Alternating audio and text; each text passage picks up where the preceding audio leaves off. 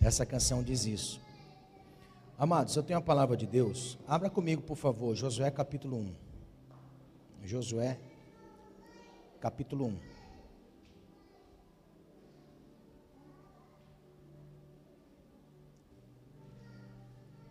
Josué capítulo 1, verso 2. Deus é bom demais, né?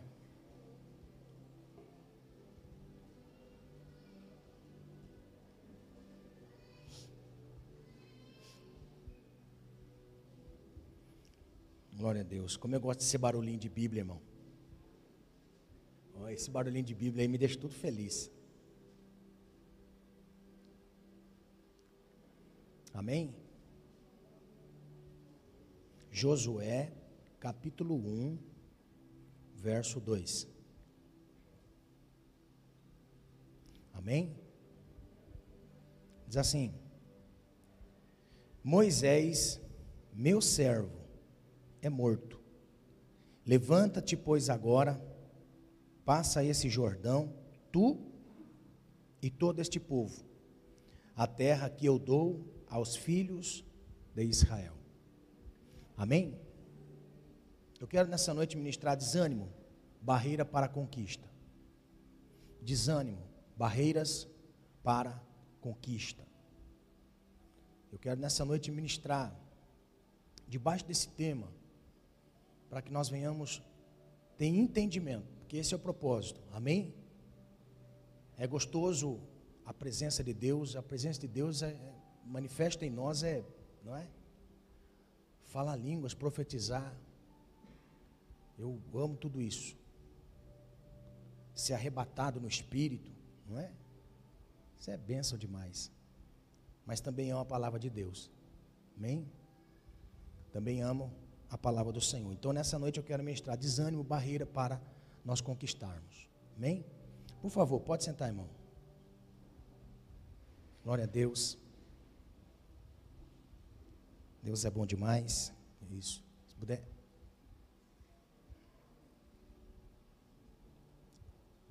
Esse ambiente, irmão, esse ambiente igreja, esse ambiente congregação, esse ambiente de reunião, é bênção demais para a nossa vida. Amém? Nós passamos esse período de pandemia e nesse período de pandemia de isolamento, e isolar de pessoas é perigoso demais. Porque a igreja, quando ela foi, eu não posso dizer fundada em Cristo, não é? Mas o propósito de ser igreja sempre foi, na visão de Jesus, sempre foi comunhão. Olha só que interessante. A primeira vez que a palavra igreja ela foi ministrada de forma a ter luz para nós, temos luz na nossa mente quando falamos de igreja, é quando Jesus vai dizer algo para Pedro. Onde Pedro, naquele equívoco em ter discernimento das coisas espirituais, Jesus vai corrigir Pedro e vai dizer assim: Tu és Pedro, sobre esta pedra edificarei a minha igreja. Então, tu és Petros, sobre esta pedra edificarei a minha igreja. E as portas do inferno não prevalecerão contra ela. Então, Desde o início, propósito, igreja, do que eu sou eu compartilho com alguém. Este é o propósito. Então nós juntos, caminhando juntos, a minha essência faz essência na sua vida. Então Jesus estava dizendo para Pedro assim: Pedro, tu és Petros, pedra pequena, e sobre esta pedra, pedra grande, você é uma fagulha de pedra que vai ser edificado nessa rocha, nessa pedra maior. Então, Jesus estava dizendo: você tem a mesma essência, você tem o mesmo propósito, agora eu vou começar a edificar a minha igreja. Então, você comigo edificaremos algo. E nesse passo de edificar, é muito interessante a comunhão por causa disso. Tudo aquilo que Deus fez na sua vida e tudo aquilo que Deus faz na sua vida, quando nós nos unimos, se faz essência. E nós compartilhamos do que temos e do que somos. Então isso é igreja. É esse ambiente aqui. É esse ambiente que nós somos edificados. E quando nós somos atraídos para esse ambiente, nós vivenciamos coisas novas, coisas espirituais. Porque isso é o mistério de Deus. A igreja é o mistério de Deus oculto antes dos séculos. A igreja de Deus é mistério. Por isso que nós não conseguimos entender ao passo igreja. Porque isso aqui se discerne espiritualmente. Estas coisas se discernem espiritualmente. É por isso que quando nós nos convertemos a Deus, Deus nos traz para esse ambiente, para nós termos experiências novas. Então, nesse ambiente de experiências novas, porque estas são revelações, quando Jesus disse para Natanael, um dos seus discípulos, que foi atraído por André, foi convidado para André, por André para conhecer Jesus, Natanael já era religioso. E quando Natanael ele chega perto de Jesus, algumas coisas espirituais começam a exaurir do mestre. Então, uma palavra revelada, uma palavra rima, já vem em direção a Natanael. Quando Jesus diz: Olha, eu te vi debaixo da figueira. Natanael já ficou espantado. Por quê? Porque era algo pessoal dele, em que ele estava tendo uma palavra de Jesus, de que Jesus já conhecia ele, e que ele estava, um determinado tempo, escondido debaixo da figueira, para não morrer. Uma palavra revelada, então ele, ele discerne aquilo. Então, o ambiente espiritual é a igreja. E quando ele fica atônito aquilo, Jesus ele, ele queria transmitir a Natanael que esse mistério igreja, que agora eles passariam a ter experiências maiores, Jesus vai dizer assim: Você ficou atônito, espantado, porque eu disse que eu te vi debaixo da figueira? Coisas ainda maiores você vai ver. Daqui em diante você vai ver anjos subindo sobre o filho do homem, subindo e descendo sobre o filho do homem. Então, na realidade, o que deixa transmitir para nós é que este ambiente igreja é um ambiente onde coisas espirituais acontecem. Nós não somos apenas um grupo de pessoas reunidos socialmente para nos confraternizar entre nós, porque isso não tem valor por si só. Só tem valor quando se une o propósito e a vida em propósito.